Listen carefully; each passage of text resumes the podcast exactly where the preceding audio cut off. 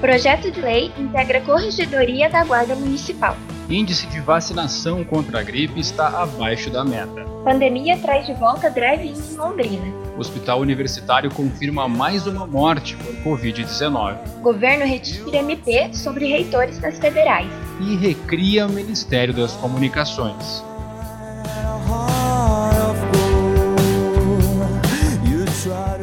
Hoje é sexta-feira, 12 de junho. Eu sou o Vitor Struck. E eu sou Lara Bride e esse é mais um episódio do Pontos da Semana. Oi, Lara! Sejam todos e todas muito bem-vindos. Esse é mais um Pontos da Semana. No episódio de hoje, mais um artista londrinense que aproveitou a pandemia para lançar um material muito legal. É o roqueiro Delay Jones, figura conhecida das noites de Londrina, mistura influências de grandes bandas, T-Rex, Queen, The Clash, Muse e artistas brasileiros também. Embora esse som aí que nós estamos ouvindo, chamada No Love, e que ganhou também um belo clipe, deixa bem claro essa paixão dele pelo punk rock, toda aquela energia britânica. Vamos conferir.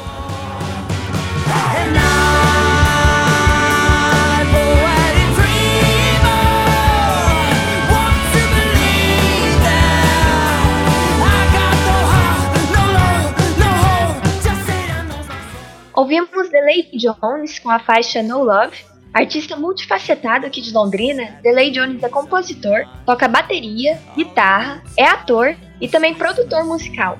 Passou por várias bandas e decidiu investir na carreira. Então fica o nosso convite para conferir o novo clipe da música Dancing on the Street. on the street.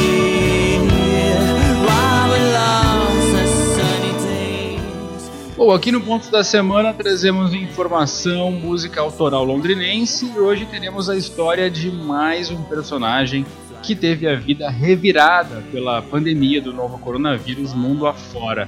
Já conhecemos uma jovem de São Tomé e Príncipe, já ouvimos histórias de uma peruana que ainda está em Londrina sem conseguir voltar para casa. E hoje, Lara, para qual país nós vamos e quem é o nosso personagem? Vamos dar uma parada no Canadá onde o Guilherme Agostini ficou sem conseguir voltar para casa durante o começo da pandemia. Guilherme é formado em zootecnia pela UEL e foi passar um tempo trabalhando em um laboratório de pesquisa no Canadá, mas teve problemas para retornar para o Brasil. Estou curioso para conhecer a história dele, mas antes vamos aos nossos pontos da semana. O novo projeto de lei pretende integrar a Corregedoria da Guarda Municipal à Corregedoria Geral do município, o objetivo é fortalecer a apuração de irregularidades cometidas por guardas municipais, tais como a má conduta nas abordagens, assédio sexual, prática de violência e disparos de arma de fogo. A legislação atual tem como penalidade máxima a suspensão do cargo por 90 dias, mas espera-se que com a nova proposta,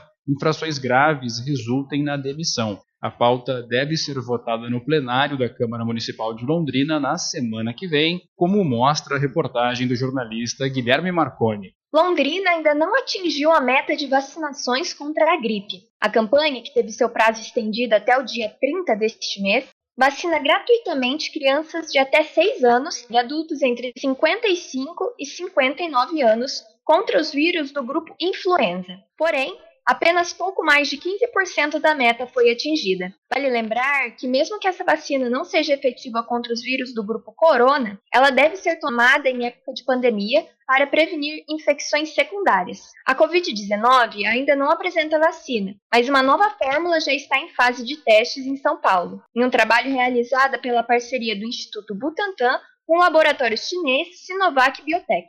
O desrespeito a ordens de combate à Covid-19 se configura como crime. Infringir a determinação do poder público destinada a impedir a propagação da doença contagiosa já faz parte do Código Penal desde 1940, com o artigo 268.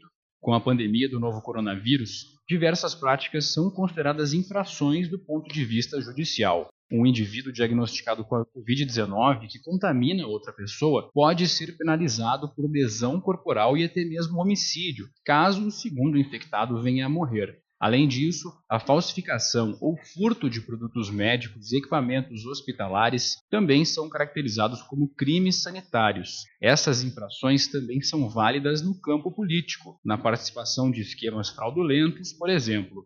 Este é o caso dos governadores Wilson Witzel, do Rio de Janeiro, e Helder Barbalho, do Pará. Ambos foram alvos de operações da Polícia Federal que investigam compras estatais de equipamentos, como respiradores. Witzel, no momento, tem um processo de impeachment em trâmite na Assembleia Legislativa do Rio de Janeiro. Londrina poderá receber eventos drive-in. A prefeitura autorizou o resgate da prática retrô de apresentações com o público dentro de seus carros. Essa alternativa permite o entretenimento presencial sem gerar aglomerações assim prevenindo o contágio pela Covid-19. Os drive-ins podem abrigar reprodução de filmes, shows, apresentações teatrais, partidas esportivas, entre outros. Ainda foram regulamentadas as gravações e transmissões ao vivo, as famosas lives, em estúdios sem a presença do público. E depois de muita polêmica durante esta semana, o governo federal revogou a medida provisória que permite o ministro da Educação, Abraham Weintraub, escolher os reitores temporários das universidades e institutos federais.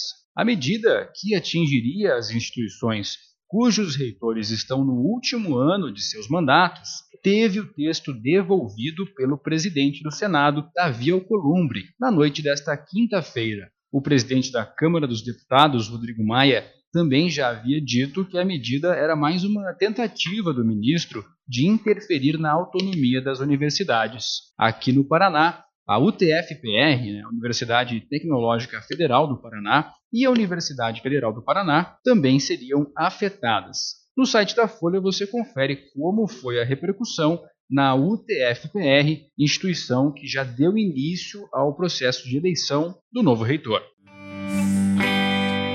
Vamos falar um pouco de comunicação. O presidente Jair Bolsonaro decidiu recriar o Ministério das Comunicações e nomeou o deputado federal Fábio Faria, PSD, como titular da pasta. A medida foi encarada como um forte aceno do presidente em direção ao Centrão e teria agradado ao presidente da Câmara dos Deputados, Rodrigo Maia. Fábio Faria vai controlar a verba destinada aos veículos de comunicação com publicidade. Ele é casado com a apresentadora Patrícia Bravanel, filha de Silvio Santos. Bom, apenas uma coincidência, né? Vamos voltar para Londrina, porque mudanças foram adotadas no transporte público da cidade a fim de evitar aglomerações. Mais 50 ônibus devem entrar em circulação nos horários de pico, quando é estimado o transporte de cerca de 20 mil passageiros ali no início da manhã, segundo o prefeito Marcelo Bellinati. O anúncio foi feito em uma live nas redes sociais, bem no início desta semana, onde também foi anunciado uma alteração né, no horário de entrada de prestadores de serviços, também as empregadas domésticas, para as 9 horas da manhã. Os números da Covid-19 no Paraná e confirmou 184 novos casos nesta sexta-feira. Agora, o estado soma 8.705 diagnósticos positivos e 294 mortes. Em Londrina, o Hospital Universitário confirmou mais uma morte também nesta sexta-feira em razão da doença. Uma mulher de 73 anos que já possuía comorbidades e teve que ser internada com problemas respiratórios é o óbito de número 36 em Londrina. E enquanto gravamos esse episódio, a cidade soma 723 casos da Covid-19, segundo a Secretaria Municipal de Saúde. Também aqui na região metropolitana de Londrina, Arapongas registrou a terceira morte. O idoso de 85 anos, com histórico de pneumonia, problemas cardíacos e câncer de próstata. Até esta quinta-feira, Arapongas contabilizava 94 casos e 77 pacientes já estão curados. Fica o nosso convite para quem ainda não conferiu acessar a última edição do especial Transmídia, na edição deste mês, o fotojornalista Sérgio Ranalli visitou uma ala do Hospital Universitário da UEL e retratou a rotina dos profissionais de saúde de uma forma muito sensível, mas sem forçar a barra, né? O especial Transmídia conta com a coordenação da jornalista Patrícia Maria Alves, que também coordena o Pontos da Semana. Lara, vamos conhecer agora o nosso personagem? Sim, Guilherme Agostinho é formado em zootecnia pela UEL foi passar um tempo trabalhando em um laboratório de pesquisa no Canadá. Aí teve alguns problemas ao tentar voltar para o Brasil. Vamos ver o que, ele falou numa entrevista. Minha ida, ela foi foi condicionada a, a trabalhar em, em, dois projetos uh, que o pesquisador tinha lá durante o inverno. Ele trabalha com uh, bem-estar de suínos durante o transporte e a influência disso na qualidade da carne dos animais.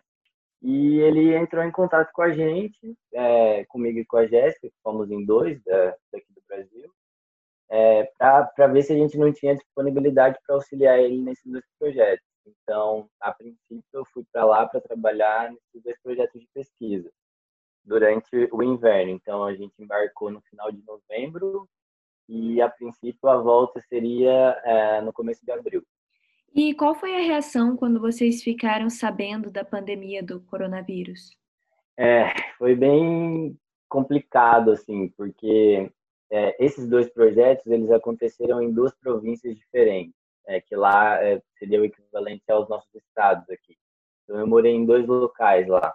E quando começou é, essa questão da, da contaminação do, do vírus, ainda não, não, não não tinha sido declarada o estado de pandemia.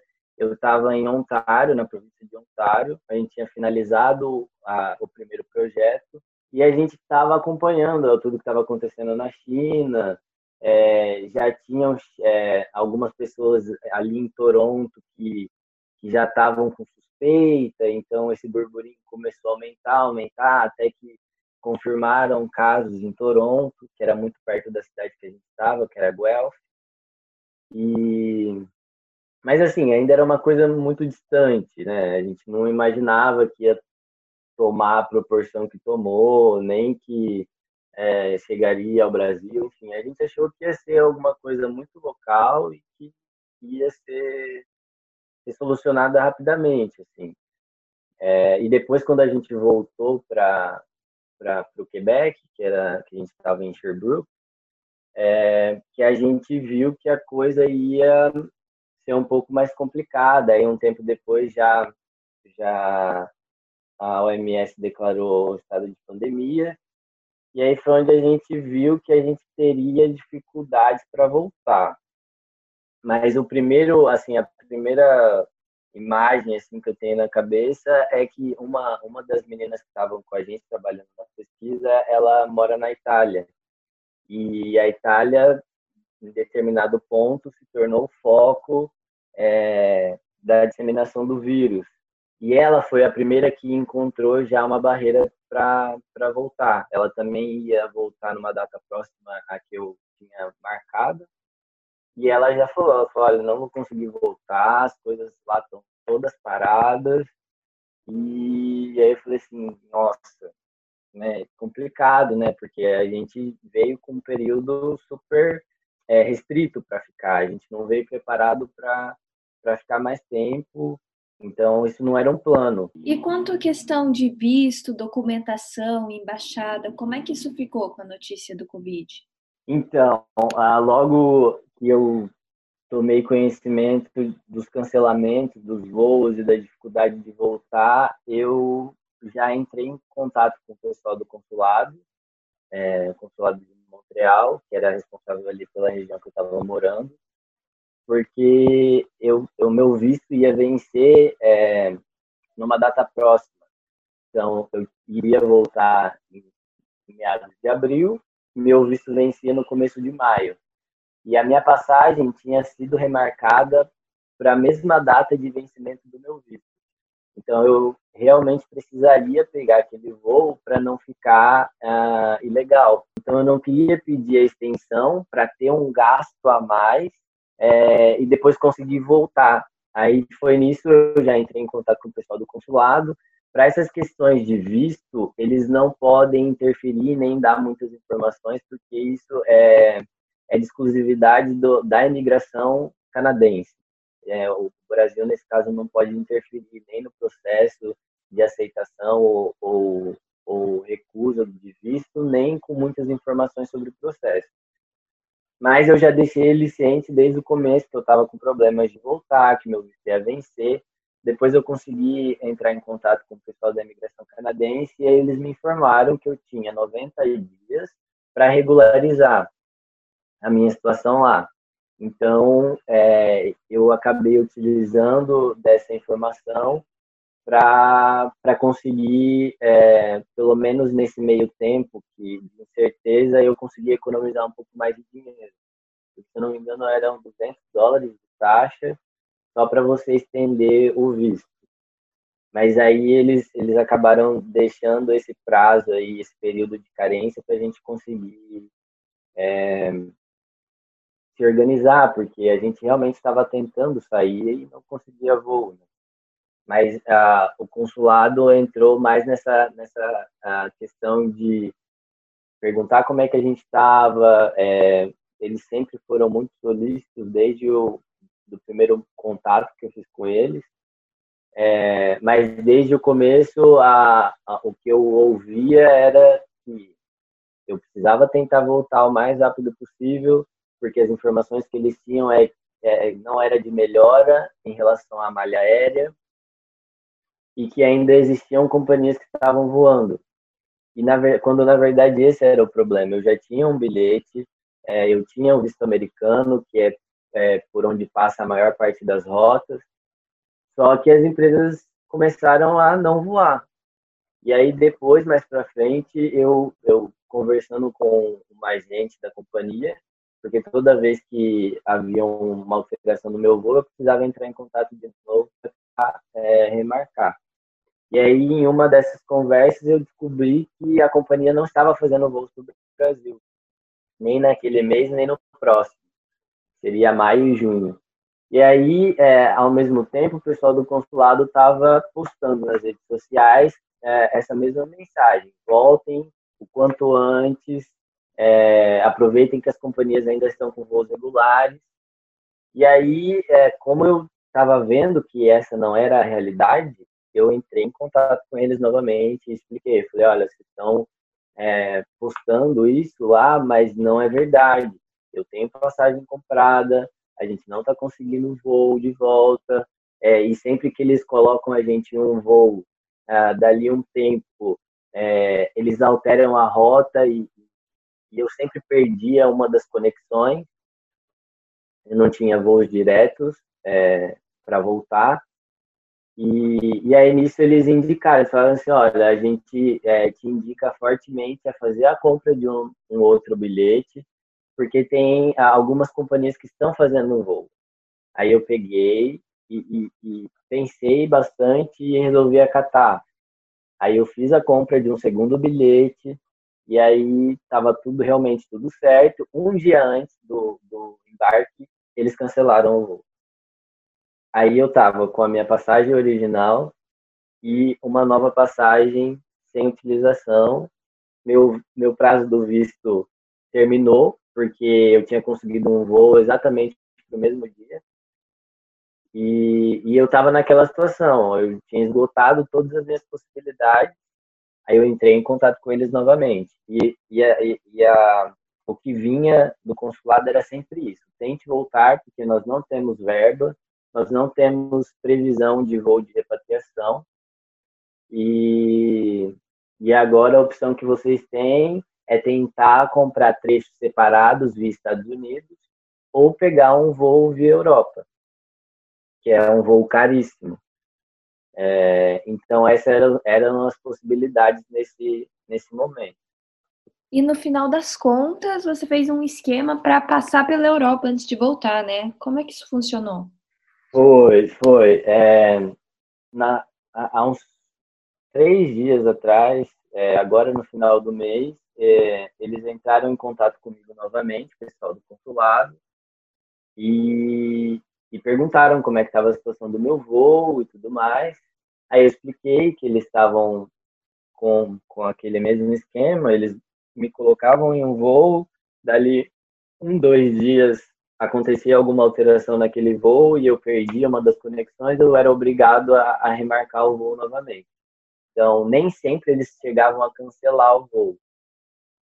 Eles faziam esse jogo entre as conexões para meio que obrigar a gente a, a trocar o voo. E aí eu expliquei isso para eles, e aí eles falaram da possibilidade é, de um voo via Europa, dali dois dias eu teria disponibilidade de ir até Montreal para pegar esse voo. E aí esse voo, uh, ele foi um voo de repatriação pelo governo brasileiro via Europa. Então a gente saiu de Montreal, fez uma, uma conexão em Paris e aí de Paris a gente veio até Guarulhos. Só que existia uh, uma tensão muito grande em cima desse voo, porque a Europa está fechada para turismo. Então a gente não podia fazer mais de uma conexão dentro do território. E além de tudo isso, a gente tinha toda essa questão de explicar para eles o que estava acontecendo, o porquê da gente ter pego um voo de Europa e não um voo que faria mais sentido é, em relação à geolocalização, né, que faria muito mais sentido a gente vir via Estados Unidos ou qualquer outro país, é, mas que fosse das Américas e não Europa. É, então, eles, é, o consulado é, mandou até uma assistente psicossocial conversar, mas que, é, devido às condições que o mundo está vivendo, poderiam haver atrasos, poderiam haver cancelamentos e que a gente precisava estar preparado para não encontrar um ambiente ideal durante essa viagem. Mas, assim, o voo foi bem tranquilo, a gente viu que as companhias estavam é, tomando os cuidados necessários é, com relação ao distanciamento social, então é, o voo não veio com capacidade máxima, mas era um voo comercial normal. A única coisa que fica assim no ar é assim como é que eles estão organizando esses voos de repatriação, porque a, a, desde o começo, a, a, o, que eles diz, o que eles diziam para a gente era que não existe verba, não existe voo. Você tem que conseguir, uh, por você, voltar. Tanto que eles falaram assim, olha, a gente é, indica que você é, opte pela compra da segunda passagem, mas assim, se você não tiver dinheiro, tenta emprestar com alguém da família ou algum amigo, possa te ajudar, porque a gente realmente não tem verba para isso.